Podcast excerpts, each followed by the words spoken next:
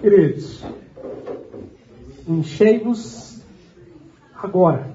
Esse é o tema da nossa quarta aula nesse curso sobre graça.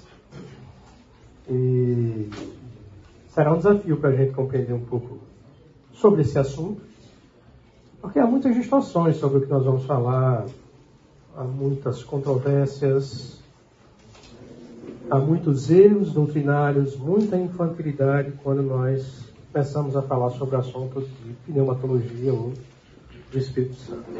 Certo?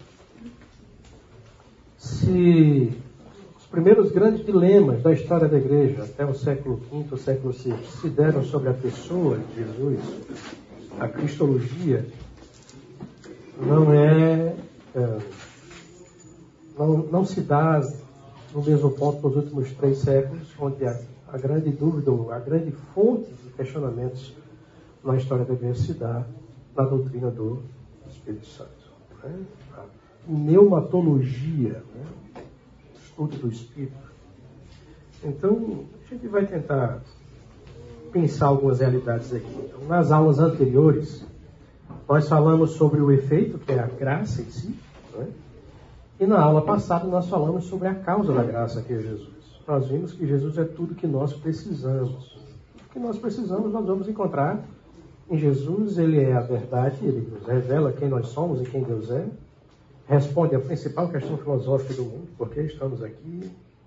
Quem nos criou e para onde vamos? Jesus é a porta de acesso a Deus, Jesus é o caminho que nos leva a esse, a esse propósito, e o próprio Jesus é o fim de tudo isso. Né? Vimos isso exaustivamente na semana passada.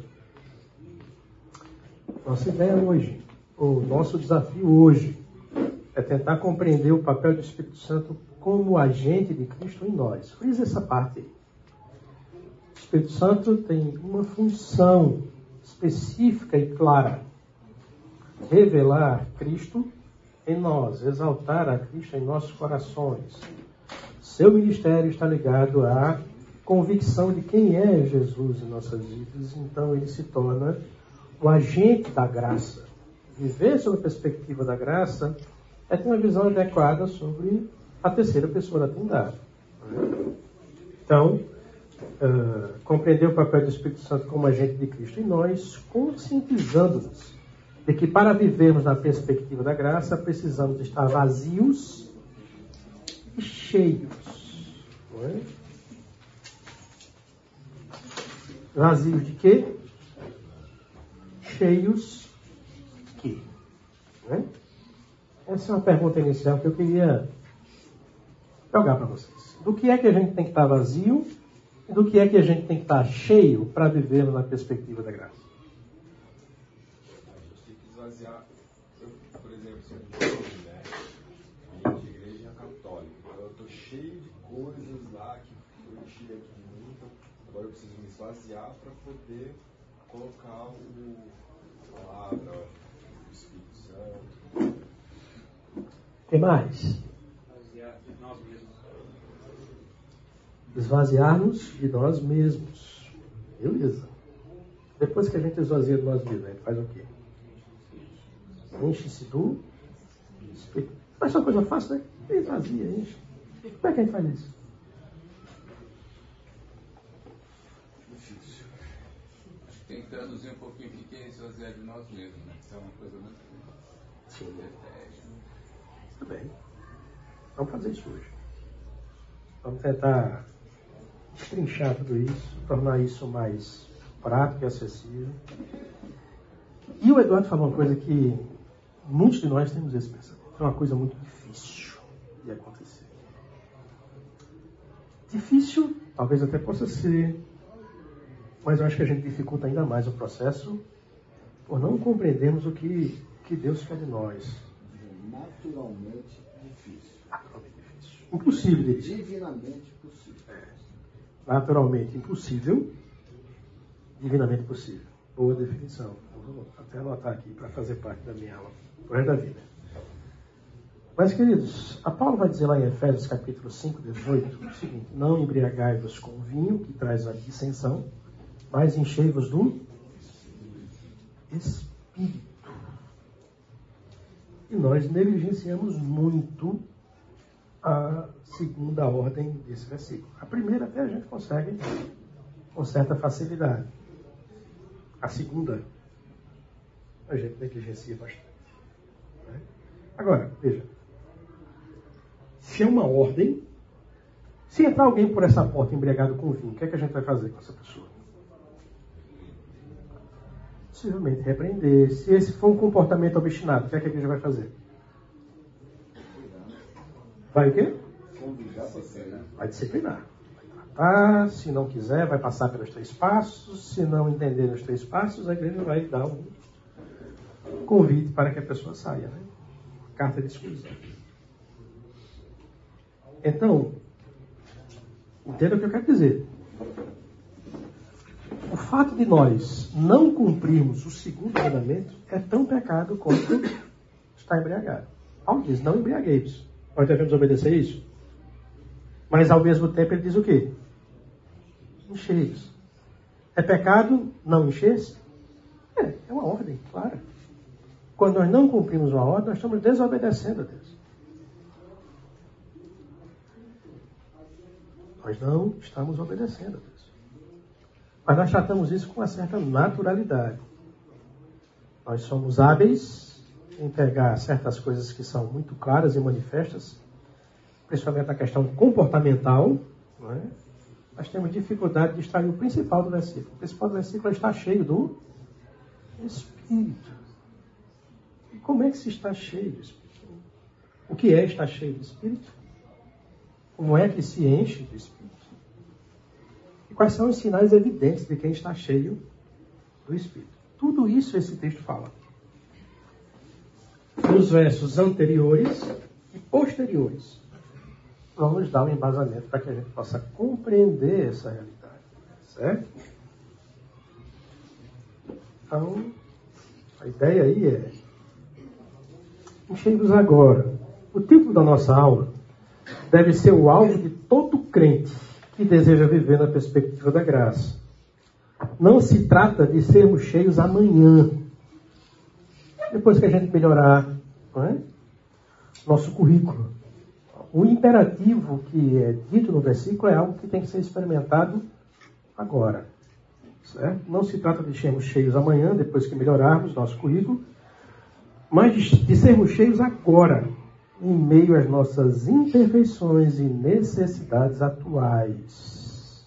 A gente às vezes prefigura a questão do Espírito Santo, do enchimento do Espírito Santo, outro nome para isso, plenitude do Espírito, como se primeiro a gente tem que estar num pedestal, num pedestal espiritual um pouco mais elevado. É como se fosse uma, uma nova fase da vida cristã. E a gente vai tentar desconstruir um pouquinho essa ideia ao longo dessa aula, certo? À medida que você for tendo suas dúvidas ou seus questionamentos, por favor, levante sua mão, participe. A gente ter espaço para dialogar, certo? E tentar chegar a um consenso. Tal empreitada, ou seja, vivendo a perspectiva da graça, cheio do Espírito Santo, só será possível quando recebermos uma nova visão da graça de Deus, a qual põe todas as bênçãos de Cristo ao nosso alcance. Precisaremos também compreender quem é, qual a função do Espírito Santo junto ao povo de Deus. Há muita incompreensão com relação a isso. E se eu não compreendo o que é o Espírito, eu não vou saber como é que está cheio o Espírito. Preciso compreender o que é o Espírito, qual a função dele, que eu possa estar ou não cheio do Espírito. Então, a primeira coisa que a gente vai tratar aqui parece ser elementar, mas precisa ser relembrado. O Espírito Santo é uma pessoa. É importante a gente entender isso. O Espírito Santo não é uma força. Muitos cristãos vivem a, a, a sua vida como se o Espírito Santo fosse a força de Star Wars, a força está com você. Não é isso. Não é uma força, não é energia. Não é? Então, quantos aqui já viram o, culto da unção do paletó? Já viram isso aí? Cara bota 10 pessoas assim, o cara fala assim, ha! Aí sai o negócio da mão do cara e derruba as pessoas. E, o cara diz que fez aquilo porque ele está cheio de quê? cheio do Espírito. Será que é isso mesmo que Paulo está falando? Já imaginou o Fernando cheio de espírito aqui? É, o todo ia cair para trás. Se isso fosse enchimento do Espírito Santo. O que, é que Paulo está querendo dizer? E lembre-se, Paulo está dando uma ordem para uma igreja, uma das poucas igrejas registradas no Novo Testamento que viveram a experiência do fenômeno carismático de Atos capítulo 2. A, a promessa da descida do Espírito Santo, acompanhado com sinais visíveis por meio do falar em línguas, acontece em Atos capítulo 2, acontece em Atos capítulo 8 na Samaria, acontece em Atos capítulo 10 na Judéia e acontece em Atos capítulo 18, se não me engano, em Éfeso. Fechando um ciclo do Espírito Santo, colocando sobre a imersão do Espírito Santo o propósito do autor de Atos. O versículo-chave do livro de Atos é Atos 1,8. Recebereis o quê? Poder sobre vós. Ele está se, se referindo ao quê? Ao Espírito Santo. E vocês serão minhas testemunhas aonde? Aonde? Jerusalém, Judéia, Samaria e os confins da terra. Não é à toa que Lucas registra esse momento do Espírito Santo apenas em quatro lugares. E não é à toa que o Espírito Santo, dessa forma, desceu em quatro lugares.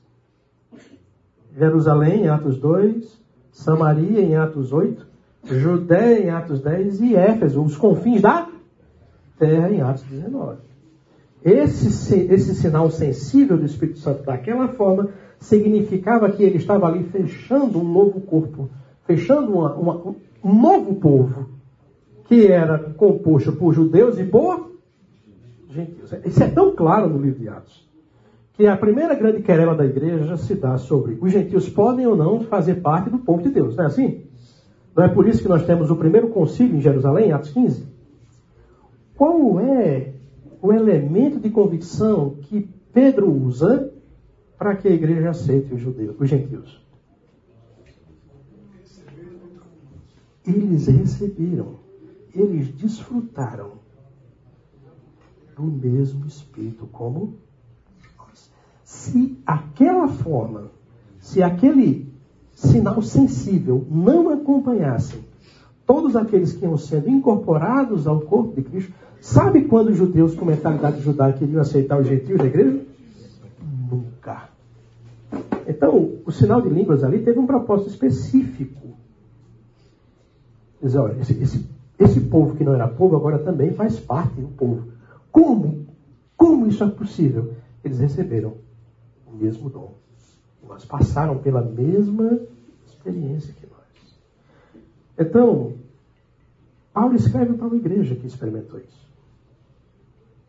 E você vai ver que quando Paulo ordena que a igreja seja cheia do Espírito Santo, ele não está mandando repetir aquilo que aconteceu lá em Atos 19. Ali foi, ali foi outra realidade, em outro contexto, com outro propósito. A plenitude do Espírito não vai ter muito a ver com o que a gente acha, ou o que muita gente acha que é. Quais são os sinais evidentes de quem está cheio do Espírito? Então, o Espírito Santo não é uma força, não é uma influência é algo que sai de mim para você por osmose. Ele é uma pessoa. Ele é a terceira pessoa da Trindade. É possível entristecer você não entristece uma força? Entristece? Ele lhe ensina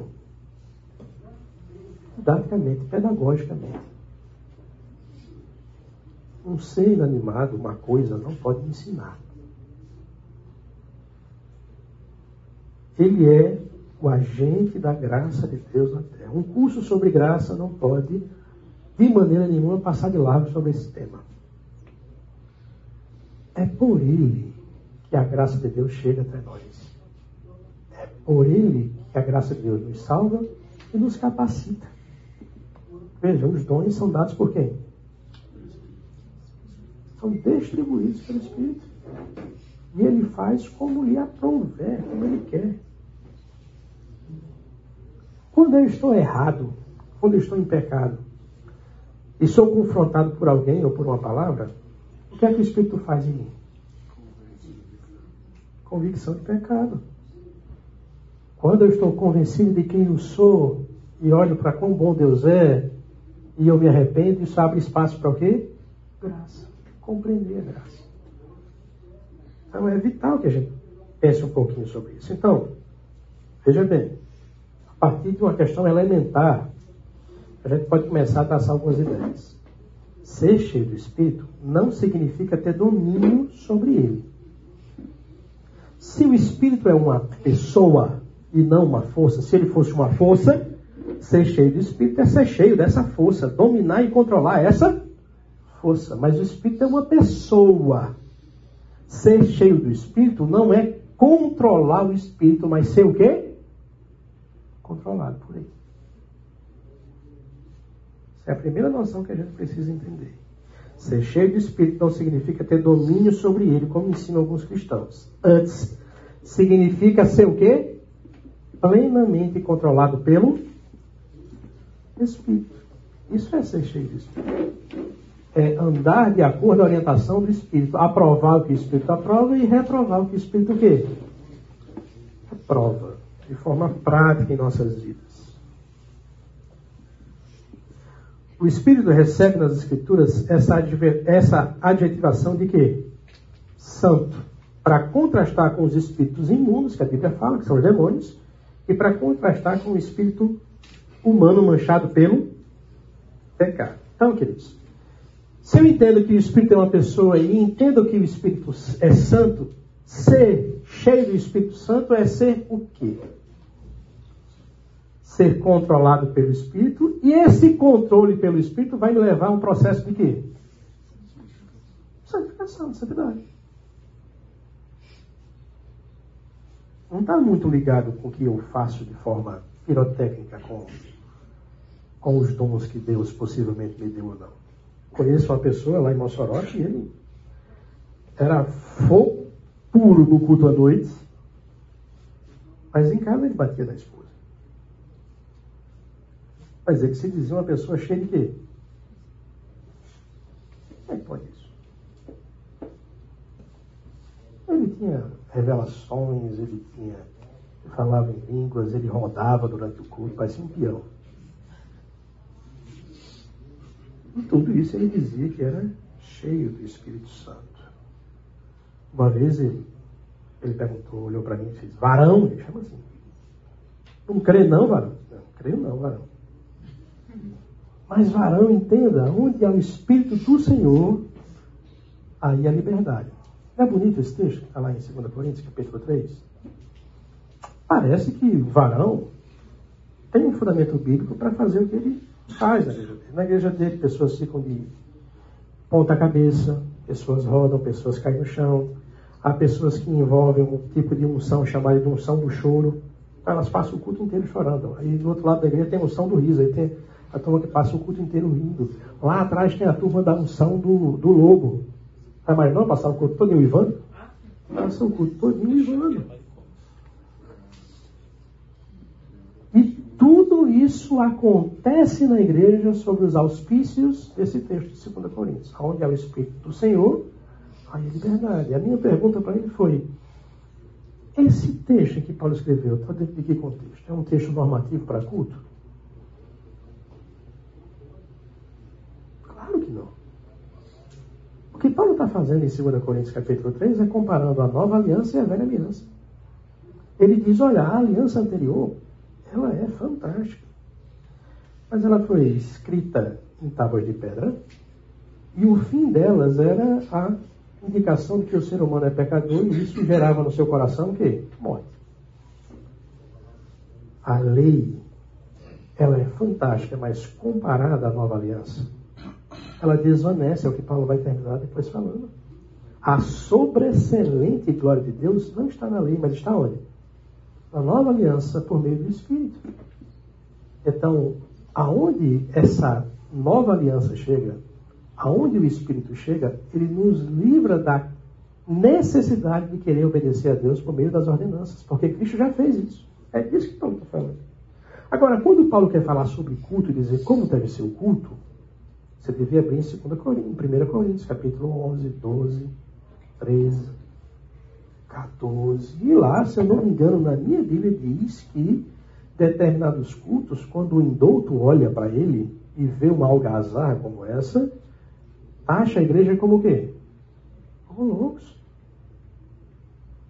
Paulo diz que no culto tudo deve ser feito com ordem e isso é um princípio regulador do culto, ordem da essência. Então observe como é muito fácil muitas vezes você manusear um texto, tirar o texto do contexto, para ser o princípio de uma heresia que você quer praticar na sua igreja. Então o Espírito Santo não é uma força, é uma pessoa. E ser cheio do Espírito é ser controlado pelo Espírito. Não tem nada a ver com desequilíbrio que acontece nessas igrejas. Domínio próprio. É bem diferente, queridos. Então, logo, a evidência de alguém cheio de Espírito não se dá por meio de manifestações carismáticas como alguns cristãos ensinam.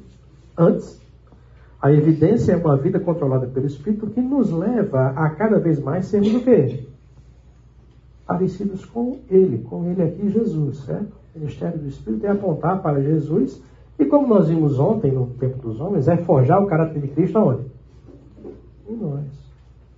É o Espírito quem vai fazer isso. Deus usa o Espírito para isso. Nos transformar de glória em glória. Veja, o Espírito Santo é o agente da graça de Deus.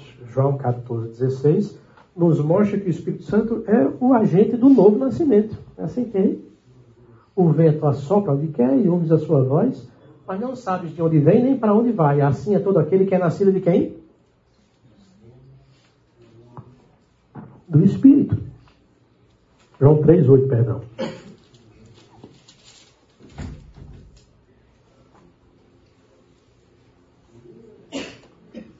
Esse espírito que promove esse novo nascimento em nós é o espírito que vai passar a habitar em nós, né, de forma permanente. Eu rogarei o Pai, ele vos dará outro consolador para que o quê? Fique convosco para sempre. Então a ação do Espírito começa na conversão, mas ela não para aí. Ao longo da nossa vida, esse Espírito vai nos consolando, nos convencendo, nos capacitando Outra coisa, o Espírito é a marca distintiva de quem é e de quem não é crente. É, é incompatível algumas igrejas definirem a, a plenitude do Espírito como uma segunda experiência. Para muitas igrejas, em alguns ramos cristãos, você se converte, mas você não recebe o Espírito quando se converte.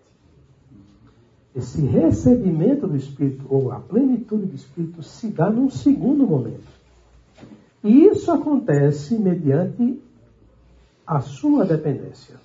Ou seja, você muitas vezes é estimulado a buscar essa experiência. Como é que você busca isso? Você vai para um lugar, um, um lugar isolado, e você se tranca lá e faz não sei quantas semanas de jejum e oração. E à medida em que você se santifica mais, aí você vai estar apto para receber o quê? O Espírito. E aí ele vem num segundo momento num culto específico para isso, preparado para isso, para que você ali seja evidenciado como alguém que agora sim você tem Espírito. E a evidência disso é o quê? Línguas né, que ninguém entende. Profecias, revelações, uma série de coisas. Mas Paulo vai dizer o seguinte, que isso é, é uma coisa impensável. Não tem como você ser de Cristo e não ter Espírito. Não tem como ter esses dois estágios diferentes. Ele vai dizer: Vós, porém, não estáis na carne, mas no espírito. Se é que o Espírito de Deus habita em vós. Mas se alguém não tem o quê? O Espírito de Cristo, esse tal não é o quê? Se você não tem o Espírito, você não é de Cristo, você não se converteu. Logo, quem se converteu tem o quê? Não tem um, um segundo momento. Todos nós recebemos o mesmo Espírito quando nós cremos.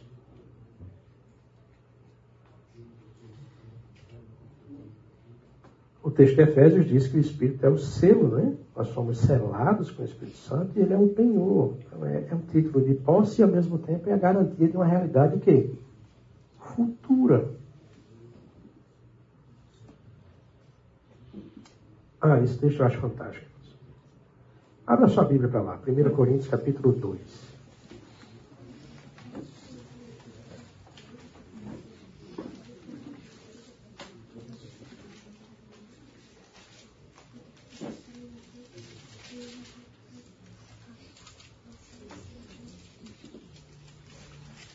Primeira Coríntios capítulo 2, eu, eu separei aí o 11 e o 12, mas vamos para o versículo 9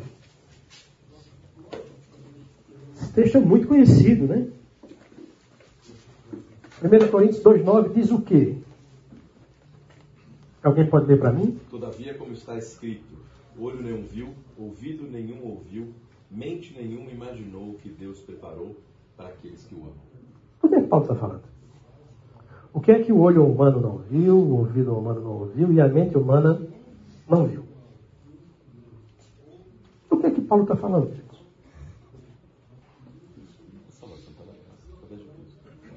salvação pela graça. Em alguns momentos, em alguns lugares, nós somos levados a entender que o que Paulo está falando aqui é do céu. E muitas vezes, algumas vezes desavisadamente, nós evangelizamos as pessoas e no final fazemos um apelo usando esse texto. Mas só que esse texto não está falando de céu. Ele está falando sobre o conhecimento do Evangelho. Por quê? O que é que ele diz no verso seguinte? No verso 9 ele diz que não foi revelado. No verso 10 diz o quê? Alguém pode ler alto? Mas Deus não revelou pelo Espírito. Opa! Ele está dizendo que agora Deus o quê? nos revelou pelo Espírito. Então não pode ser o céu, a não ser que você foi como aquela Ionara Santa que eu falei aqui, que já foi no céu sete vezes. Então, o texto não está falando de céu.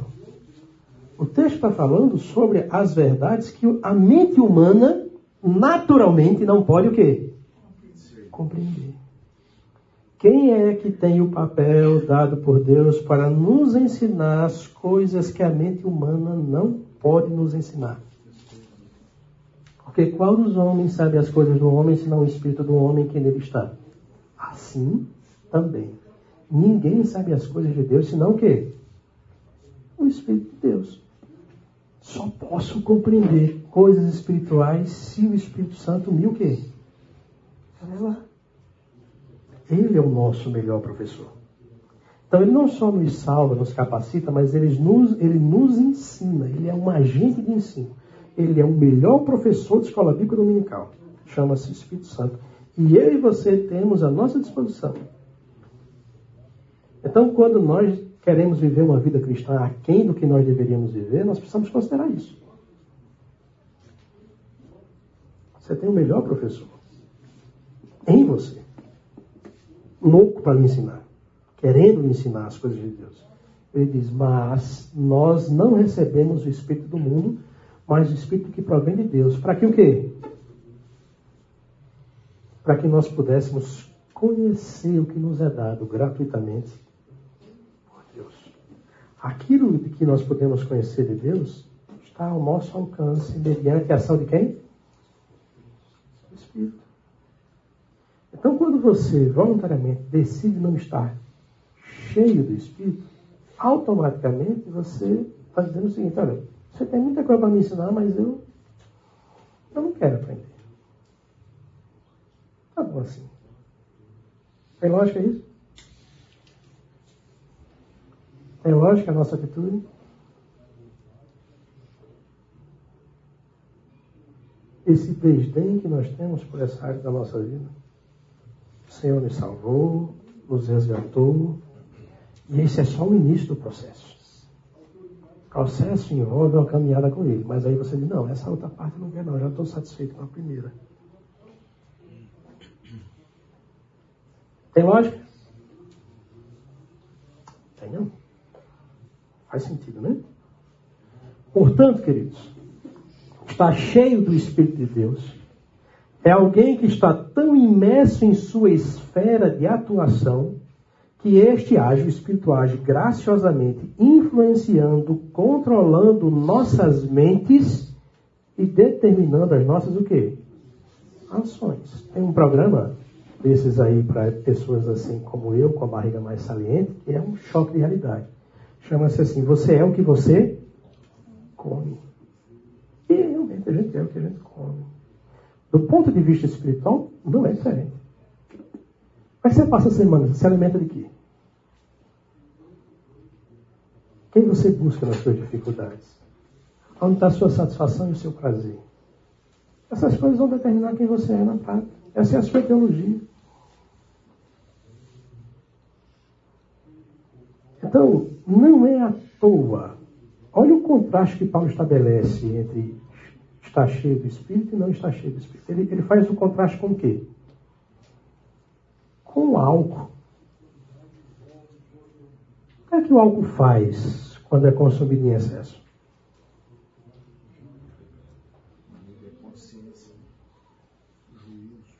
Come o nosso juízo, ele domina a nossa mente e influencia as nossas o quê?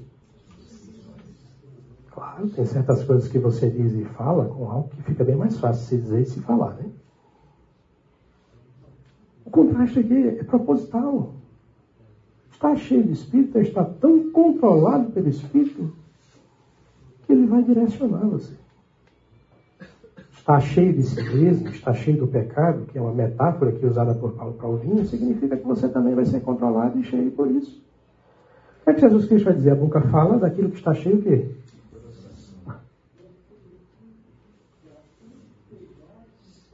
Então está cheio do Espírito. É alguém tão imerso, não tem nada a ver com fogo saindo da sua mão, com você ficar de cabeça para baixo, com você uivar, grunhir.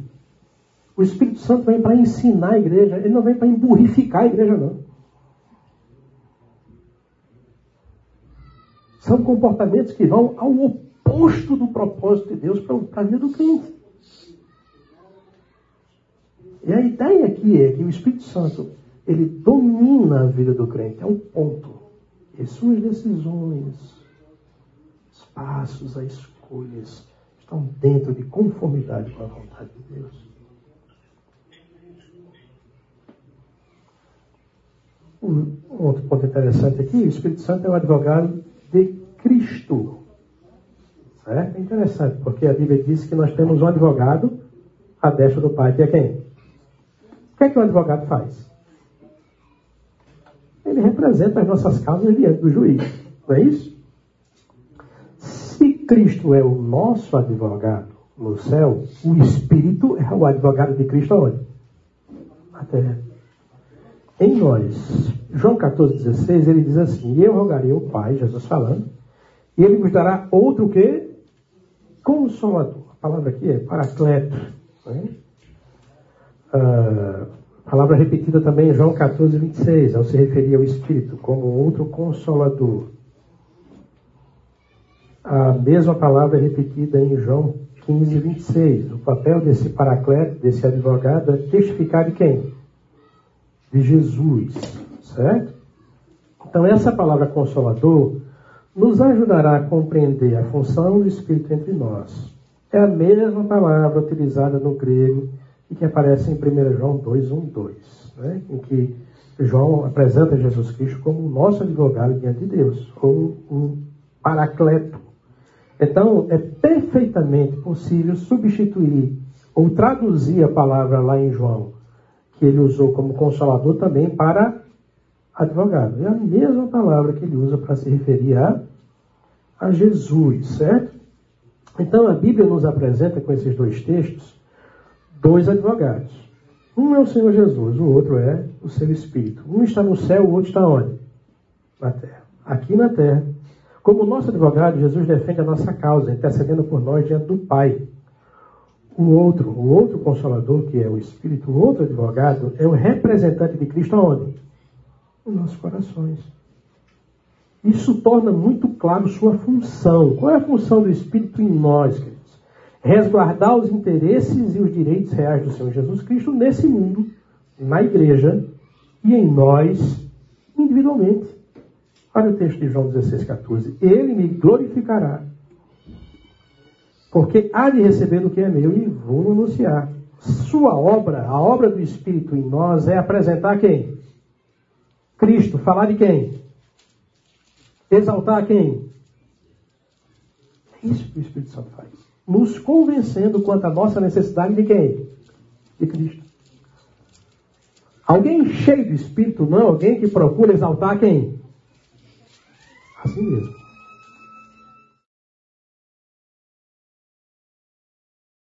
Então, queridos, a, a função do Espírito Santo é exaltar Cristo em nós. Então, qualquer experiência que você tenha, ou que você veja alguém ter, que você ligue ao Espírito Santo, ele tem que passar por esse por essa peneira. Você está fazendo? Está exaltando a você ou a Cristo? Se está exaltando a você, você não está cheio de Espírito, está cheio de você mesmo. Se está exaltando a Cristo, continue. Se está exaltando a você, sinal amarelo tem que ser ligado. Certo? Então, quando você diz que foi no céu sete vezes e 14 no inferno, você está exaltando a quem? A si mesmo. Diferente. Em relação a Cristo, você fez isso, deixa eu trazer. Logo, não ouço essas coisas.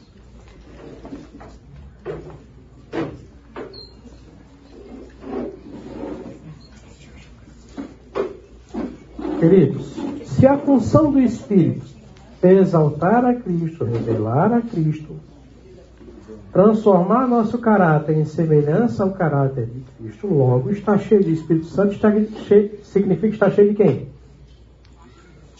De Cristo. Abra sua Bíblia para Colossenses, porque a carta de Colossenses, em muitos aspectos, é muito semelhante à carta de Efésios. Como, por exemplo, as cartas de Pedro são muito semelhantes ao que está escrito em Judas. Parece que foi um Ctrl-C e Ctrl-V aí, mas Paulo está lidando com situações para igrejas diferentes, problemas diferentes. Aqui em Colossos há uma heresia é, permeada por início do gnosticismo que estava deturpando a pessoa de Cristo. Lá em Colossos, eles acreditavam que a salvação tinha que ser por meio de Cristo e mais algumas coisas. Paulo vai dizer: não, não, não, Cristo é suficiente. A nossa suficiência está em Cristo, somente. Aqui em Éfeso, Paulo está escrevendo para estimular a igreja a continuar firme, mesmo ele, fundador da igreja, está preso. E viver com alegria ou com graça por meio dos grandes privilégios que eles receberam. Mas em ambas as situações, Paulo aplica o mesmo antídoto para vencer as dificuldades. Uma vida na perspectiva da graça, por meio da ação do Espírito. Então, quando nós chegamos em Colossenses capítulo 3, o que é que diz aí no verso 17? Não vamos para o 16, não, para o 17. Tudo o que fizerem, seja em palavra, seja em ação, façam-no em nome do Senhor Jesus. Enquanto. Como é que é o nome? Pierre. Enquanto o Pierre está lendo Colossenses 3, 17, abra sua Bíblia para Efésios. Só Pierre em Colossenses e os demais em Efésios. Capítulo 5, verso 19. Compare a semelhança entre os textos. Pierre, começa a ler novamente. Tudo o que fizerem, seja em palavra, seja em ação, façam-no em nome do Senhor Jesus, dando por meio dele graças a Deus Pai. Continue, pode continuar. Mulheres, sujeite-se cada um a seu marido, como convém a quem está no Senhor. Tem isso aí em Efésios? Submissão da esposa? Tem, não tem? Continua. Maridos, ame cada um a sua mulher e não a tratem com amargura. Tem amor sacrificial em Efésios? Tem. Continua. Filhos, obedeçam a seus pais em tudo, pois isso agrada ao Senhor. Tem isso em Efésios 6, verso 1, 2. Tem, não tem? O que mais? Pais, não irritem seus filhos, para que eles não desanimem. Opa, tem isso também aí? E agora? E o resto? Escravos, obedeçam em tudo a seus senhores terrenos, não somente para agradá-los quando eles estão observando, mas com sinceridade de coração. Tem isso em Efésios também, esse tema ligado a, a, a como o servo deve se portar com o seu empregador, seu senhor? Tem, não tem? E agora, o que mais? Tudo o que fizerem, façam de todo o coração, como para o Senhor, e não para os homens, sabendo que receberão do Senhor a recompensa. da herança. É a Cristo, o Senhor, que vocês estão Então servindo. vamos parar por aqui. Veja, são textos similares. São ou não são? São. Em Efésios 5,18, a ordem é clara: não embriagai-vos com o vinho, mas enchei-vos do. Qual é a ordem paralela em Colossenses? Colossenses 3,16. É a palavra de Cristo habite ricamente em. O que é que Paulo coloca como similaridade está cheio do Espírito Santo? Lembra o que a gente está aprendendo. Qual é a função do Espírito? Apresentar a Cristo, enaltecer a Cristo, exaltar a Cristo. Um crente cheio do Espírito Santo é um crente cheio do conhecimento de quem? De Cristo. Isso é um crente cheio do Espírito Santo. Não está ligado ao que ele faz de forma pirotécnica. Está ligado ao conhecimento por meio da palavra de Cristo. Há uma relação intrínseca entre enchimento do Espírito Santo, palavra, controle, domínio. No 10 ele fala explicitamente isso, né? Revestimos do novo homem, se refaz para o pleno conhecimento, segundo a imagem daquele que o criou. Esse é o propósito.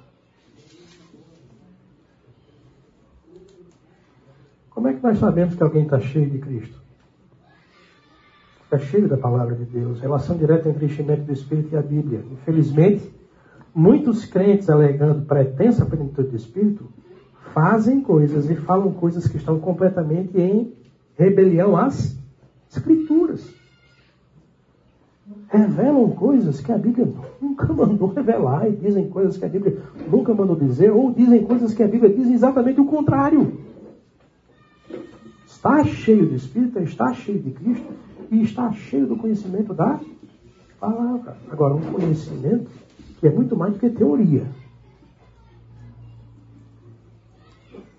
Não tem como estar cheio do Espírito se você não estiver sendo alimentado pela palavra. A fé vem pelo e o ouvir da. Quanto mais eu estou ouvindo essa palavra, mais ela está trabalhando no meu coração. Mais eu vou me revestir, como é, Marcelo disse, do novo homem vou me despir do velho homem. Paulo vai dizer lá em Romanos capítulo 12: ah, Não os amoldeis ao presente século, mas sejam transformados pela renovação do vosso. Como é que se faz isso? Como é que se transforma o entendimento? Você aperta um botão e agora muda as coisas? Não. Esse entendimento vai ser transformado à medida que eu me exponho à palavra. Aí o Espírito vai me ensinando por meio da palavra. Eu tenho uma concepção sobre casamento.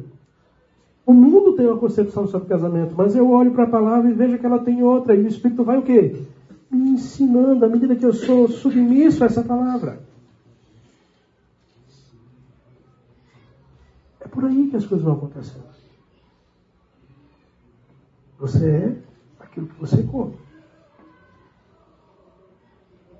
Então, como advogado de Cristo, ele nos convence do pecado e nos conduz ao arrependimento. Isso é uma função maravilhosa do Espírito Santo. Ele vai fazer isso em nós. Por isso é que ele é chamado de Espírito da Verdade. Ele revela a verdade sobre nós. O papel do Espírito, então, é de realçar a graça. Porque, veja, ele, ele revela que eu estou errado. Mas ele não faz só isso. Ele não agente da depressão para mostrar que eu estou somente errado. Ele me consola. Ele me relembra da suficiência do sacrifício de Cristo por aquele pecado. E quando eu olho para ele, o amor de Cristo me constrange. Olha a função fantástica que nós temos de Espírito sobre nós. Ele nos ensina como nós devemos tratar com a nossa natureza pecaminosa. que é o nosso maior obstáculo para vivermos a vida cheia do.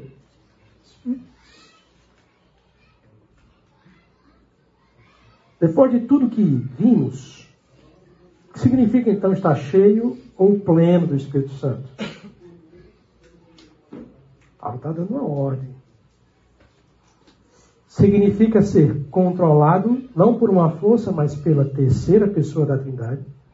Espírito esse que é santo e que nos controla por meio de quê? Palavra. Não há controle, não há orientação do Espírito a quem da revelação de Deus. É por meio da palavra que ele vai enchendo ou preenchendo os nossos corações, queridos. Lembre aí esse texto. O verbo está o quê? No imperativo. Há um duplo mandamento aqui, como a gente viu.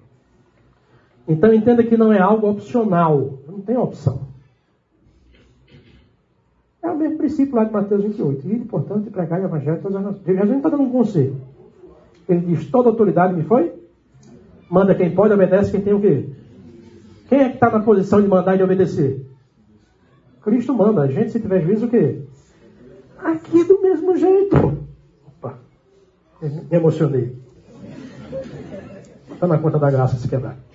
Queridos, é propósito. Há uma ordem. Não se embriaguem com vinho. Cumpra isso. A outra parte também é verdade. Encha-se do Espírito. Esse é o propósito de Deus para nós. Para os crentes. Isso não é destinado a uma casta para promover a hierarquia espiritual dentro da igreja, porque a gente vê muitas vezes em alguns lugares. Aqueles são os que fazem, aqueles são os que falam, aqueles são os que são cheios do Espírito. Portanto, queridos, desobedecer essa ordem é algo tão pecaminoso quanto embriagar-se com um vinho. Já tinha pensado nisso? Parado para refletir sobre isso? Mas é.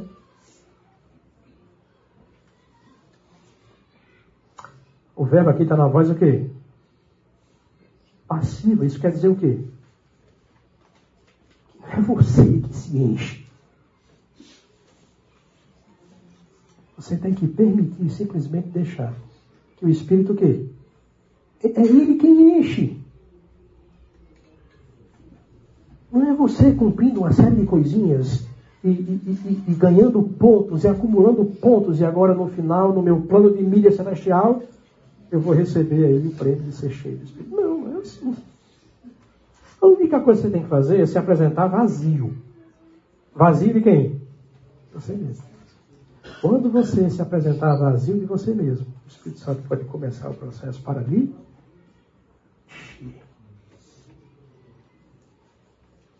Hoje em dia o vinho não é o único jeito que a gente se embriaga. Né? A ideia do vinho aqui, interessante sua pergunta, Pierre. A ideia do vinho aqui é algo que controla você. Então existem outros ídolos do coração que vão controlar a gente. Sexo, dinheiro, poder, você mesmo. Às vezes você faz de alguém um ídolo. Tudo isso vai controlar você e determinar suas atitudes. É, dentro de você mesmo cabe entretenimento também. Portanto, a plenitude do Espírito não é a experiência desfrutada ou reservada para pessoas de uma elite espiritual. São para pecadores fracassados como eu e você, A nós. Desde que o Espírito nos mostre aonde nós realmente o quê? Estamos na nossa miséria. Nós somos pecadores miseráveis, é isso que nós somos.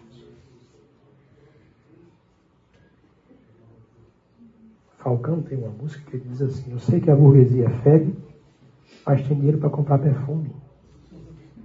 Nós somos assim por fora, perfumadinhos, bonitinhos.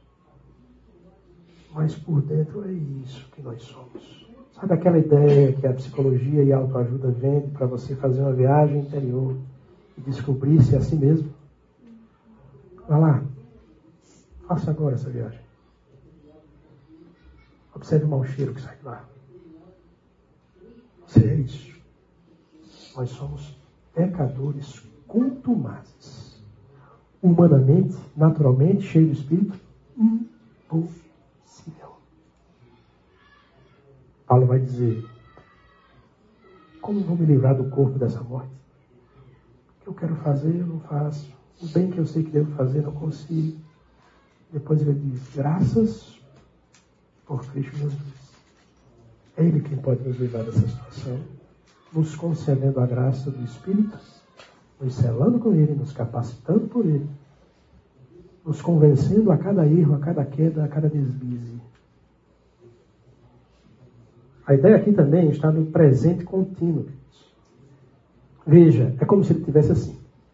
O texto está, enchei-vos do Espírito, mas era como se ele tivesse assim. A melhor tradução seria assim. Deixem-se encher sempre, continuamente, pelo Espírito. Não é uma experiência estática. Mas é o próprio propósito de Deus para a minha vida e para a sua vida. Não é uma coisa para você dizer, lá em 75 eu desfrutei disso. Não. Mas esse é o nosso desafio diário. Esse é o alvo. É a faca pronta, Alex. É a faca que nós vimos ontem. Prontinha. Esse é o alvo para a nossa vida. Sermos cheios do Espírito. Bom, agora, como é quem faz isso?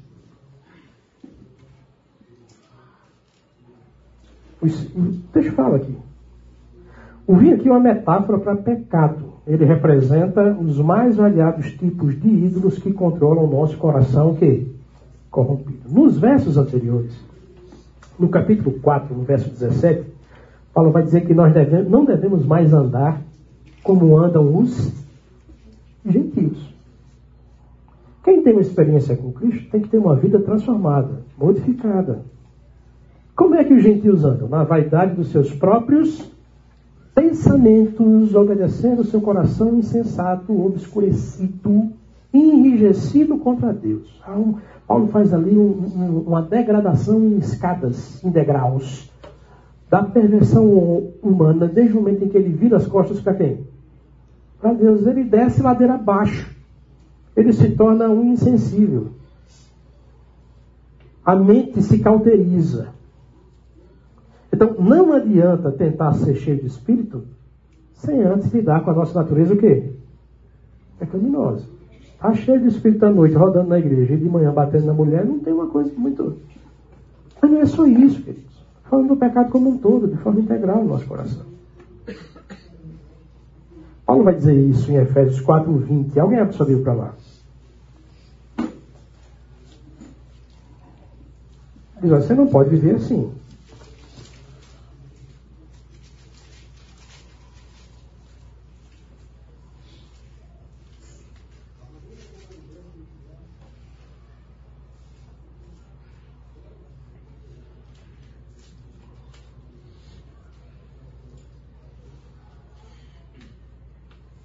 Mas vós não aprendestes assim de bicho. Não foi assim que vocês aprenderam a viver. Não foi esse o conceito de vida que nós apresentamos a vocês. Não foi o evangelho que não transforma que nós apresentamos a vocês. Aí ele vai mostrar. Se é que de fato vocês ouviram e neles foram instruídos conforme a verdade que está em Jesus. E sobre o que eles foram instruídos? O que é que o evangelho faz? Ao, ao que, que o evangelho nos leva? Ele diz, a vos despide que? Do velho homem, do vosso procedimento anterior, que se corrompe pelos desejos maus e enganadores, e vos renovar o quê? Do novo homem, criado em Deus, criado segundo Deus em verdadeira justiça e santidade. Opa, Paulo está dizendo que o Evangelho, por meio de Espírito, demonstração de graça, nos faz apreender ou vivenciar um novo padrão com relação à nossa natureza pecaminosa. Qual é o novo padrão? Não faça, faça e por que faça, ou por que não faça. Primeiro ele apresenta um, um, uma questão negativa, seus velhos, suas velhas práticas e seus velhos hábitos. Você precisa parar de fazer. Mas não é só parar de fazer. Você precisa substituir isso por outras o quê? práticas que não são humanamente possíveis, que só são possíveis mediante a ação da graça de Deus. E, e você tem que fazer isso pelas motivações o quê? Certas. Esse é o padrão que vai imperar em Efésios, no versículo 25 diante. Aquele que mentia, faça o que agora? Não minta mais. Tá aqui um comportamento prático. Paulo está sendo prático. Doutrina tem a ver com prática. Tudo que vocês aprenderam, tudo que vocês vivenciaram. Eles agora vocês têm que viver assim. É, é, como, é como ele abre essa sessão em Efésios 4, 1. Vocês precisam aprender a viver da maneira digna que vocês foram quê? Chamados, da vocação que vocês foram chamados. Como é que se vive essa nova vida? Se vive nesse padrão. Você tinha um jeito de viver. A mentira dominava você. Agora. Agora ela não domina mais. Mas não é só parar de mentir. Você tem que agora também fazer o quê? Falar verdade. Para nós que somos assim gordinhos, muitas vezes os regimes não funcionam por quê? Você tem que parar de. É, durante uma semana é fácil. Mas se você não aprender ó, a trabalhar isso aqui e não colocar no lugar de velhos hábitos novos hábitos, o que, é que vai acontecer? Os velhos hábitos voltam. Isso é com relação à comida, mas é com relação a qualquer coisa. Paulo está apresentando. Então, se você mentir, não minta mais. E ele, apresenta o porquê. Não é simplesmente fazer por fazer e não fazer. Não é uma lista de pode e não pode. Senão o evangelho seria legalismo. Você faz isso, você não faz isso. Qual é a motivação que Paulo apresenta aí? Por isso, abandonar é mentira e cada um fala a verdade com o seu próximo. Por quê? Porque somos membros uns dos outros. Mudou a relação. Isso é se despir do velho e se vestir o quê? Do novo. O velho é mentira, o novo é não mentir. E por que está fazendo isso? Porque agora fazemos parte de um só corpo. Depois ele continua. Quando sentir raiva, não pegue. Depois ele vai dizer: aquele que roubava, não roube. Ele apresenta outra opção. Apresenta ou não apresenta? Antes trabalhe com suas próprias mãos. Então observe que aqui é um novo padrão para se viver. Então, quando ele chega lá em Efésios 5,18, nos versos anteriores, 16 e 17, diz: olha, não ande como nécios, aprenda a viver com sabedoria. E o que é um viver sábio? É um viver em que você abre mão do velho, se reveste do novo, com as motivações corretas. Esse é o passo inicial para que você não se embriague com o vinho e se encha do quê? Do Espírito. Em outras palavras, como é que eu posso experimentar o processo do enchimento do Espírito Santo, da plenitude do Espírito na minha vida? Primeiro, aprendendo a lidar com a minha natureza, o que? Pecaminosa. Começa por aí. Mas não para por aí. Nos versos seguintes, aí a ideia de particípios que Paulo vai falar. Ensinando, falando,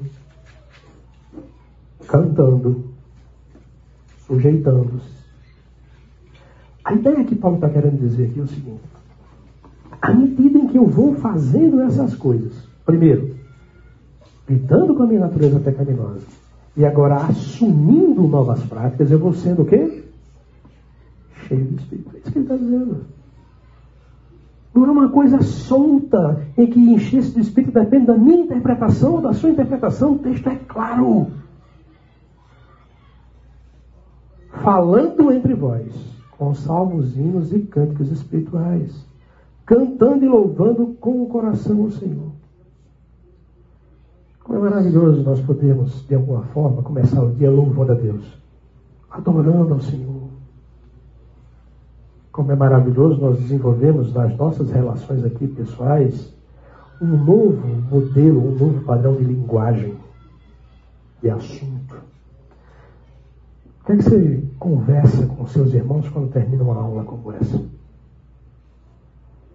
Qual é o assunto que, é, que permeia a roda do domingo à noite, na hora do lanche, depois do culto? Experimente essa noite substituir futebol, política, besteira por assuntos espirituais e veja, como diz a, o meme de hoje, veja a mágica acontecer diante dos seus olhos. Nós precisamos, como irmãos, nos estimularmos uns aos outros a nutrir uma vida marcada pela devoção. Se eu não viver a minha vida por essa perspectiva, não vai haver enchimento do Espírito.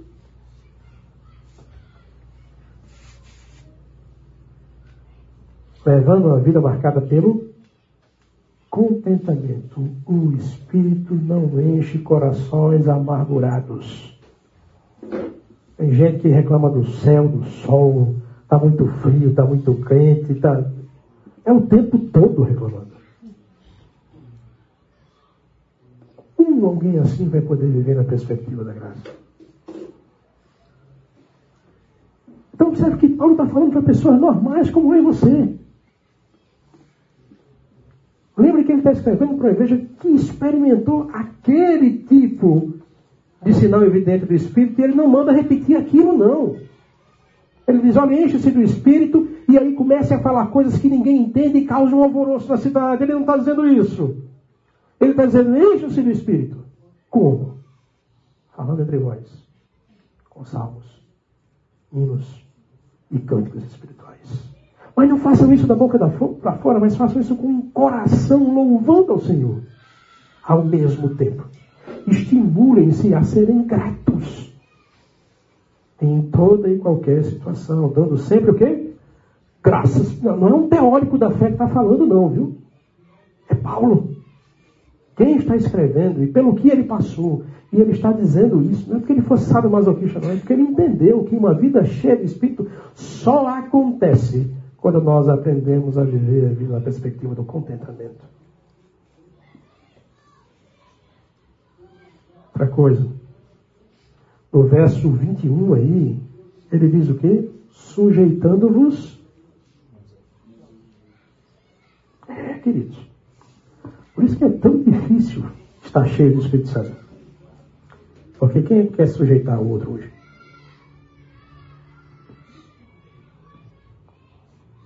Isso acontece na relação marido e mulher, pais e filhos, patrão e empregado. Isso acontece aqui quando muitas vezes liderança não quer submeter liderado não quer submeter a liderança, o líder não se submete ao Senhor. Está cheio de espírito. Passa por uma vida de devoção. Passa por uma vida de contentamento passa por tratamento do nossa natureza pecaminosa à luz desse próprio Espírito e passa também pela capacidade de nos submetermos uns aos outros, de bater no ombro do meu irmão e dizer, cara, eu errei com você. Aquilo que eu disse naquela reunião, eu disse com esse objetivo. Mas nós nunca temos coragem de fazer isso. O pedido de perdão geralmente é assim. Olha, se eu lhe ofendi, por acaso se eu lhe ofendi, se ofendeu. Nós não queremos assumir esse novo padrão muitas vezes. Pedir-lhe perdão sincero, verdadeiro, autêntico. Se submeter aos outros. Por isso é tão difícil vermos enchimento do Espírito. E por isso é tão fácil vermos isso aqui, né? Foco puro dentro da igreja. Pessoas que fazem as maiores bizarrices em nome de Deus e do Espírito. Quando o que Paulo está dizendo aqui, viver sob a perspectiva do Espírito, cheio dele, plenamente, orientado, controlado, direcionado, passa por um tratamento, um escrutínio da minha vida todos os dias à luz do Espírito Santo. Vida de devoção, de contentamento, de sujeição. Quais os resultados do Espírito controlando as nossas vidas. Línguas, revelações, profetadas, curas, poder, prosperidade. Como é que eu sei que os membros da minha igreja estão plenos do Espírito Santo? Quando há sujeição o quê? Mútua. Quando é que eu sei que o pastor da minha igreja ele está vivendo em plenitude com o Espírito? Quais são os sinais que vão emanar do púlpito ali para que eu possa perceber? É o paletó que ele joga? É o suor santo dele que ele engarrafa e vende? Sujeição a Deus. Como é que eu sei que a minha esposa está cheia do Espírito Santo? Aí. Não é pelo que ela faz na igreja. Mas é como ela se submete em casa.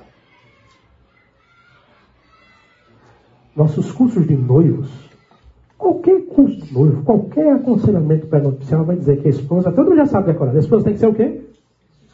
Presente? Sim, mas como ela faz isso? Porque humanamente falando é impossível.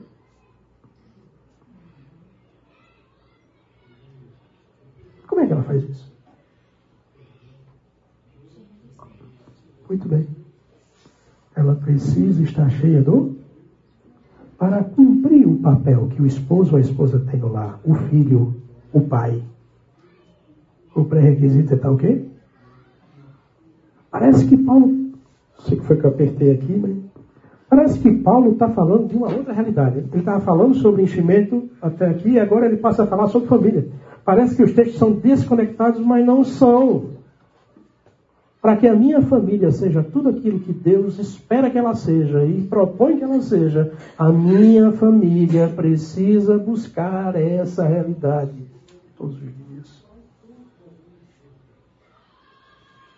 Agora, se você não senta com a sua esposa, com seus filhos, se vocês não desenvolvem em casa uma vida de piedade, contentamento, sujeição mútua,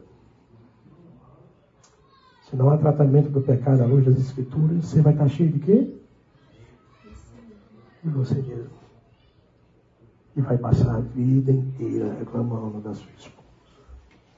A esposa do marido. Como é que eu sei que o marido é um camarada cheio do Espírito Santo? E Não é pela quantidade de coisas que ele faz, congressos que organiza, palavras que dá, aulas que ensina. Tudo isso é interessante. Se for um reflexo da motivação correta, da situação correta com Deus, é em casa. Eita, que agora o negócio arrocha, né? Porque ser submisso e ser sacrificial nesse ambiente controlado aqui chamado igreja, isso é muito fácil. Você já viu, é muito difícil ter problema em acampamento. Dois dias. É fantástico. Acampamento é bom demais. Não tem problema. Na volta. No caminho para cá já começa as discussões. Porque nós queremos a primeira, a primeira parte do processo com facilidade. Nós, nós muitas vezes queremos desenvolver a vida do crente três S. Salvo, sentado e satisfeito. Está bom demais assim. Mas o processo de confecção da faca continua, não para. Escolher a barra de ferro foi só o começo, o material foi só o começo. Essa relação de sujeição, ela se dá entre marido e mulher, filhos e pais. Se dá em casa, mas se dá no seu trabalho também. Tem alguns crentes, tem alguns crentes da minha igreja que eu já cheguei a dizer, não me diga lá que você é crente. Por favor, me faça essa vergonha. E se você disser que é crente, não diga que é daqui.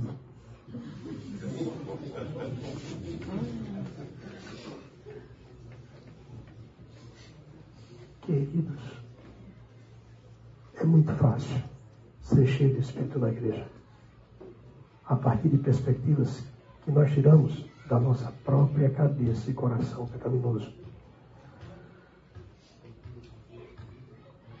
É na luta da vida que nós vamos ser sustentados por esse Espírito. Aqui em casa, no trabalho. E em cada uma dessas relações há uma motivação muito maior. A esposa deve ser submetida ao marido como ela é a quem? Ao Senhor. E o marido deve amar sacrificialmente a esposa como quem amou a igreja? Por que, que o filho deve honrar o pai e obedecer o pai? Porque foi o primeiro mandamento com promessa. Isso honra a Deus. Por que, que o trabalhador tem que glorificar a Deus lá no trabalho dele?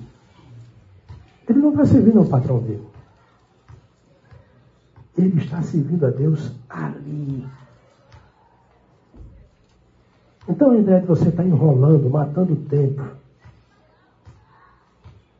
dando uma de Miguel, João sem braço no seu trabalho, achando que você é muito esperto, porque você está lutando contra o sistema capitalista opressor. Dê o seu melhor naquela empresa. Não porque o seu patrão merece ou não merece, mas porque dessa forma você vai estar glorificando a Deus e evidenciando em sua vida a plenitude do Espírito. Mas não fica só para quem é dono, para quem é trabalhador. Efésios 6, 9 diz: E vós, senhores. Há aqui nessa igreja muitas pessoas que são donos do seu próprio negócio. E quer conhecer uma pessoa, dê a ela o quê? Poder. E muitos dos nossos crentes, que são tão bênçãos nas nossas igrejas, a maneira como lidam com seus funcionários, na segunda-feira, na terça, na quarta, na quinta e na sexta, são uma vergonha para o Evangelho. Porque a gente aprendeu a viver a vida cristã como um gato. Quantas vidas tem um gato? A minha vida espiritual está muito bem, mas a, a minha vida profissional não está bem, ou o contrário. Espiritualmente eu não estou bem, mas profissionalmente eu estou vivendo. Tem essa, essa vida departamentalizada. Sua vida é uma só e a ação do Espírito ela age de forma completa, integral em cada área da sua vida. Qual é o desafio hoje? Enchei-vos. Quando? Agora. Quantas vezes? Quantas vezes forem necessárias. Para que? Para que Deus seja glorificado. Para que sua família seja tudo aquilo que Deus espera que seja. Para que o relacionamento e os problemas que você tem entre você e seus filhos sejam supridos pela ação do Espírito. Para que você, como dono de empresa, glorifique a Deus e espalhe o reino. Para que você, como servo, empregado, alcance o coração dos seus patrões e das pessoas que estão ao seu redor. Vamos orar? Nesse tempo, nesse momento, com sua cabeça, feche seus olhos. E busque a Deus. Busque o Senhor. Para que isso seja uma realidade na sua vida, sabendo que humanamente isso é impossível, mas que a graça de Deus coloca tudo na perspectiva correta. Senhor Deus, Pai amado, nós damos graças por esse tempo aqui. Aplica a Sua palavra em nossos corações, que o Teu Santo Espírito, que é o melhor professor que nós possamos ter, vá convencendo o nosso coração ao longo do dia, ao longo da semana, para que nós possamos vivenciar essa vida que é tão bela aqui dentro da igreja. Fora dela também. Não da boca para fora, mas louvando a Deus de coração, tendo uma vida de contentamento, de sujeição. Que os nossos lares, nossas famílias, nossas relações sociais sejam profundamente impactadas pela plenitude do Espírito em nossas vidas. Que essa não seja uma experiência única, mas um quebrantamento contínuo que nos leva à tua presença e dependência. É assim que eu oro por mim e por cada um dos meus irmãos aqui, no nome santo e poderoso de Jesus. Amém.